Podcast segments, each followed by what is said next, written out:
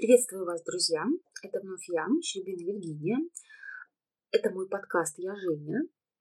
Я напоминаю вам, что все, что вы раз слышите в моем э, рассказе, в моем подкасте, вымысел. Абсолютно всегда отсутствует какая-либо пропаганда чего-либо или кого-либо.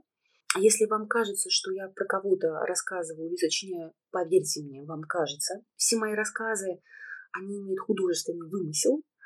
Я напоминаю вам про то, что вы можете меня поддержать. Вы можете написать мне комментарии или личные сообщения ВКонтакте. У меня открытый профиль. А вы можете поддержать меня с помощью доната. И за все это я вам буду очень-очень признательна и благодарна, ибо поддержка и мотивация для меня очень важны. Сегодня я хочу рассказать мистическую историю, рассказ про наш с вами язык, наши эмоции и какой же это плохой танец, когда танцуют эмоции и язык, и что из этого может получиться. История мистическая, история немножечко такая у костра, такая страшилка, Надеюсь, вам будет интересно. Если вас что-то будет напрягать или пугать, пожалуйста, перестаньте слушать. А в целом я хочу пожелать вам приятного прослушивания. Спасибо, что вы со мной. Итак, поехали. За забором. Эта история была поведана мне очень-очень давно. Моей соседкой Анной Федоровной. Анна Федоровна – божья старушка.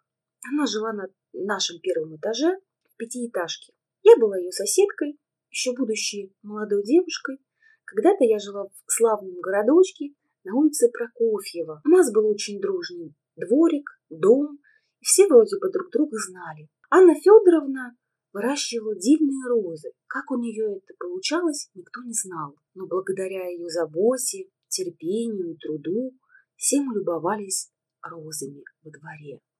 Как-то раз она сидела вечером на скамейке зимой, а я гуляла с Жужей, моей собачкой. Я поздоровалась с ней, и мы заговорили, и она рассказала мне очень непростую историю. Мне тогда показалось, что она как-то не очень искренне со мной, или, может быть, старческий маразм подкрался незаметно к ней. Однако сейчас я почему-то думаю, что она была абсолютно в адекватном состоянии и честна со мной. Она поведала историю о ведьме. Казалось бы, двадцатый век, Какие ведьмы? Но она была человеком верующим, и тогда я тоже списала это на религиозность. Ну что ж, не буду вас томить, а расскажу историю, которую поведала мне Анна Федор. Так вот, Машенька, возвращалась я из церкви. Уже закончилась вечерняя, и решила я зайти в магазин, а потом по пути к подруге своей. Она, как и я, одинока. Все детки, да внучки в других городах все уехали за длинным рублем. Остались мы. И вот думаю, куплю я пряников да чаю, да пойду к ней вечерком на чаек. А в магазине в нашей самобранке. Самобранка назывался наш магазинчик, который был самый ближайший к нашим пятиэтажкам. Его держал тоже наш сосед, веселый моряк дядя Миша. Самобранка был магазинчик уютный, удобный и всегда со свежими продуктами. И в самобранке, продолжала рассказывать моя соседка. Очередь. Вроде бы и вечер уже, и вроде бы день субботний, а нет, очередь, и мужчина какой-то с коньяком, да с шоколадками, да с букетом цветов, и люди разные, и мамаша одна, мамочка с коляской, а в коляске ребенок, девчина, маленькая малышка, какая-то заплаканная и чумазая. А женщина-то молодая, уж уже не больно, конечно, не девочка, но и не старуха. И вот она все шепчет да шипит на эту девочку, что, мол, время немного у нее отнимает, совсем вывела ее, испортила жизнь одним словом. А девочка заплаканная, чумазая, несчастная, малышка, а радости уже нет. А касса, как ты знаешь, одна. И вот там наша Людка, Людка продавщица, конечно, неприятная. Нерасторопная, грубая, да еще и обсчитать может. Ну, ты, наверное, помнишь и знаешь. Я тогда согласилась, потому что на Людку я жаловалась дяде Мише. Однако он платил мало, и особо желающих работать хорошо за такие деньги найти было сложно. А Людку он знал и мог просчитать все ее ходы до выходы на два шага вперед, поэтому и держал ее, как бы на нее не жаловали. И вот подходим мы к кассе, деточка, продолжает моя соседка. И тут эта мамочка-то с коляской. Шесть впереди всех встала. Очередь начинает возмущаться. Типа, что ж ты такая бессовестная? Куда ты прешь? А она как заорет на всех. Что же вы, говорит, гады такие не видите? Я, говорит, мать. Вот у меня ребенок. Мужчина тот, который с коньяком был, да с шоколадками и с цветами. Уж не знаю, зачем он еще в наш магазин пошел, раз все при нем-то было. И говорит, а ты, говорит, что ж не видишь? У меня, например, говорит, свидание. И у меня, говорит, взять-то всего лишь, говорит, сигареты нужно одни. Другая женщина, которая стояла с пельменями, с молоком, да со сметаной, как заорет на нее. Что же ты, говорит, окаянная? Не могла раньше, что ли, в магазин сходить? Я, говорит, вон с работы иду, а ты откуда идешь? Да еще с ребенком малым в такой мороз в магазин-то пришла. И между ними начинается перебранка. Присоединяются и другие люди, и уже какой-то дедушка старый кричит, что вместо того, чтобы так орать, вы бы уж ее триста раз пропустили. Да и продавщица от них не отстает, тоже вон орет, как все ей надоели, никаких нерв не хватит, и так не платят, чтобы все это выслушивать. А мне жалко ребенка. Девочка начала хныкать, и мать дала ей за трещину. Хотела я было вмешаться, да тут, как это ни странно, вмешалась женщина. Женщина, которую я не примечала раньше. Мне показалось на миг, что она из воздуха взялась. Вот бывает такое, что люди незаметны. Да вот только такую барышню да кралю нельзя было не заметить. Была она вся в соболях да в коже. Волосы у нее были черные, как смола, а глаза зеленые, глубокие, прям как будто изумруды. Губы пухлые, да красной помадой накрашены. Щеки румяные, сережки у нее были то ли жемчуг, то ли еще какой-то драгоценный камень. Шляпка интересная была. И все она в каком-то мехе да в коже. Прям такая барышня. Явно не из наших краев, не из наших. Петербурженка, а может, москвичка. Как же ее вот не заметить, не заметить-то было в таком-то одеянии. И вдруг она заговорила. Ты, говорит, дай мне два яичка, а я тебя пропущу. А одно яйцо на тебя спущу и исполню твое самое заветное желание. И самое странное, что стояла она первой перед этой нашей продавщицей, чтоб ее. Странно, думаю, что-то я ее не видела. А это-то мамочка и говорит, вот еще чего. Хочешь яиц, сама себе купи. А та ей отвечает. Я, говорит, куплю, но видишь, какая очередь. Ну что тебе, два яйца жалко? Не за даром же. Я, говорит, тебе отплачу. И я тебя пропущу, давай. Ну, достала из коробки два яйца мамочка, а у той, кстати, было много всего. И сигареты, и пиво, какой-то полуфабрикат, и яйца, и сосиски, и хлеб, и кетчуп, и что-то еще у нее такое было. То есть сумка такая нелегкая. И вот отдала она два яйца этой барышне. Барышня взяла, нагнулась к девочке в коляске и как бы провела по личку и говорит, какой милый карапузик, карапузик, карапузик, пойдешь к тете жить? А девочка как-то замерла, а у меня тогда кольнуло сердце.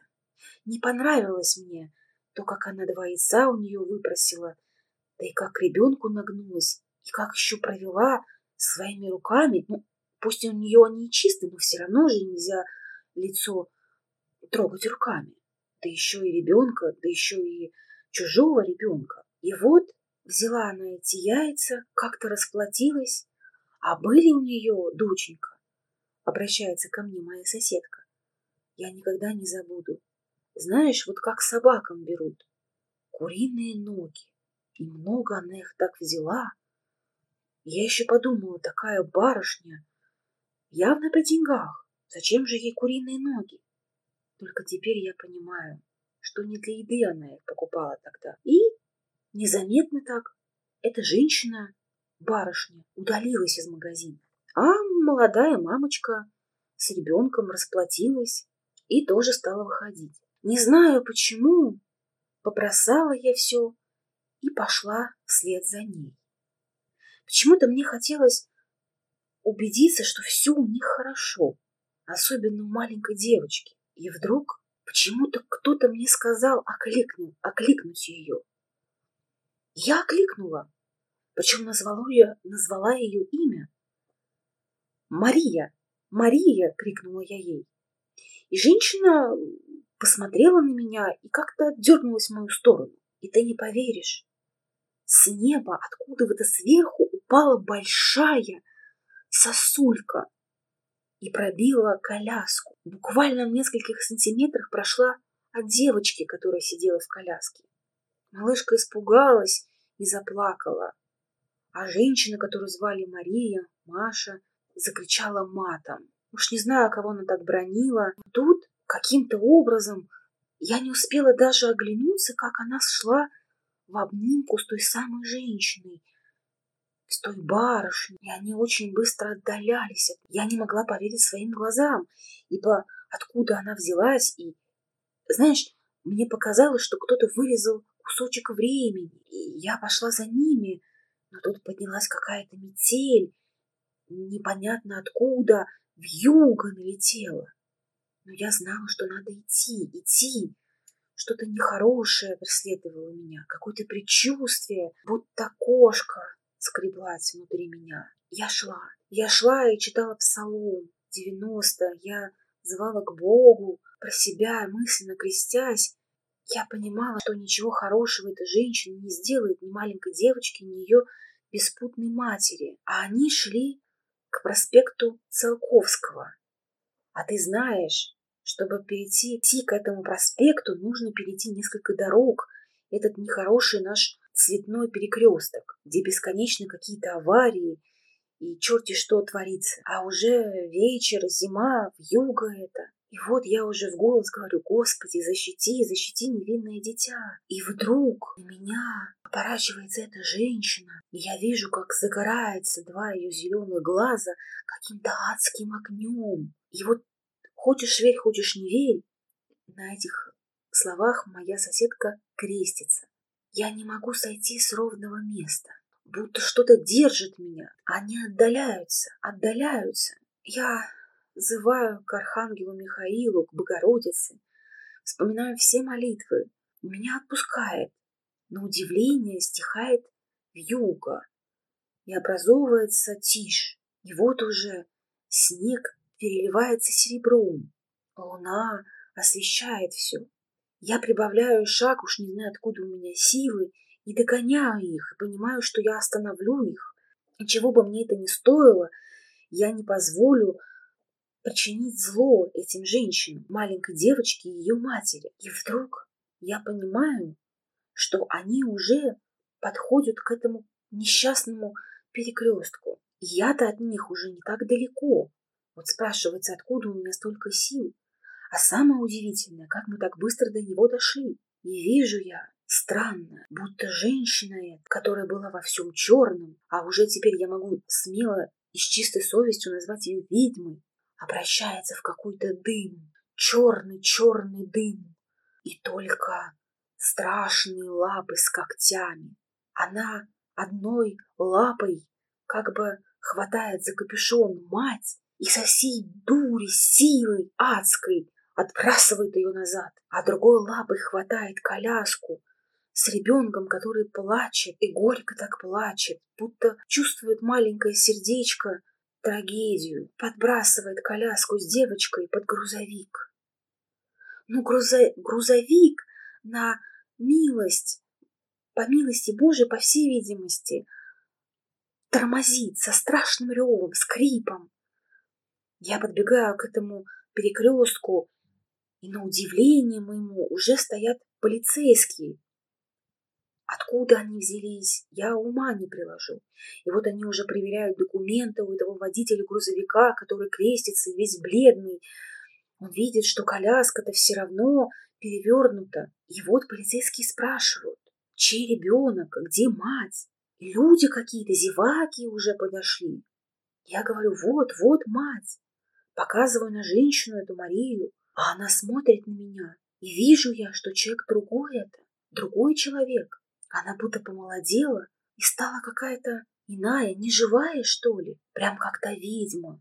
Все в ней стало какое-то искусственное, яркое, манкое, но искусственное.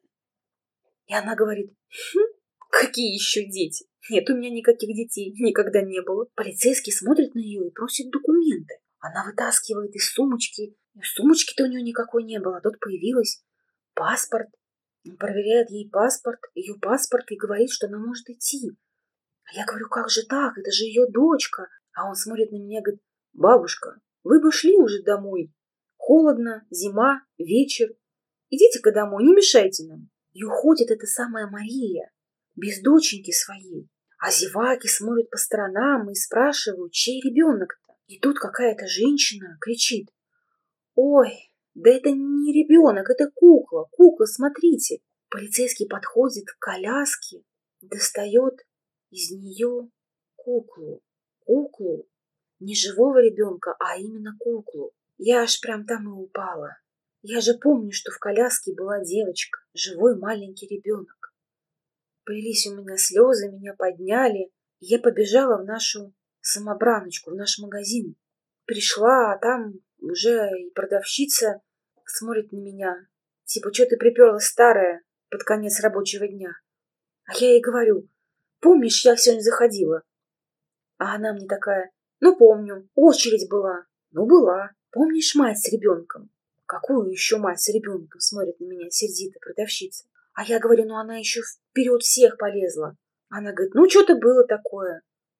Я говорю, был же у нее ребенок. А она говорит, был. Я говорю, пойдем, пойдем с тобой вон на перекресток, ты полицейским это расскажешь. Она говорит, вот мне, говорит, делать ты больше нечего, говорит, после рабочей смены. На перекресток еще тащиться какой-то. Не пошла, конечно, она. А я, выходя из магазина, посмотрела вверх. И вот хочешь верь, хочешь не верь, доченька, я не увидела ни крыши, ни козырька, ничего, откуда могла бы слететь та самая сосулька. Я не знаю, что за ведьма это была, но то, что это была действительно ведьма и черная, грязная, жуткая, бесовская сила, это было так. Я молюсь за душу этой девочки, хоть и не знаю ее имени. И как бы я потом не подходила к ее матери Марии и Маше, не спрашивала о дочке, она говорила, что я старая, выжившая из ума старуха, что она никогда не рожала и дочери у нее не было. А я говорю тебе, что была. Я никогда не забуду лицо ведьмы и ее слова про истинное желание. Вспоминаются мне братья Стругацкие, и вспоминается мне мудрая пословица, что зубы даны человеку, чтобы он держал за ними язык свой. Если бы не бронила, не срывалась бы она тогда на свою доченьку, может быть бы и не обратила бы на них внимания ведьма, а может быть и ведьма пришла именно для того, чтобы украсть у нее доченьку. Уж не знаю я, но молюсь я за душу этой девочки. Хочется мне верить, что она будет с Богом, а не с дьяволом. Вот и тебе и рассказываю я эту непростую историю только с одной мыслью. Что бы ты ни чувствовала, как бы горько и погано тебе не было, из-за усталости, стресса или чего-то еще, помни, милая, что слово было изначально, и в слове всегда огромная мощь, сила, энергия, и что слово, оно может казнить, может помиловать, может протянуть как добро, так и зло.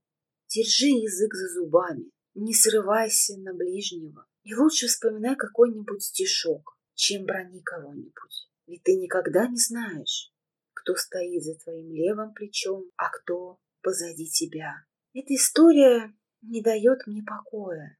Почему-то каждый декабрь я вспоминаю мою милую соседку Анну ее историю. Милую-милую женщину, бабушку, которая верила в Бога, жила очень скромно, выращивала розы, поведала мне эту историю. Тогда я не очень ей верила, но чем старше я становлюсь, тем больше я понимаю, как многого еще мы не ведаем, как многого мы не знаем. То, что вчера было фантастикой, сегодня уже реальность.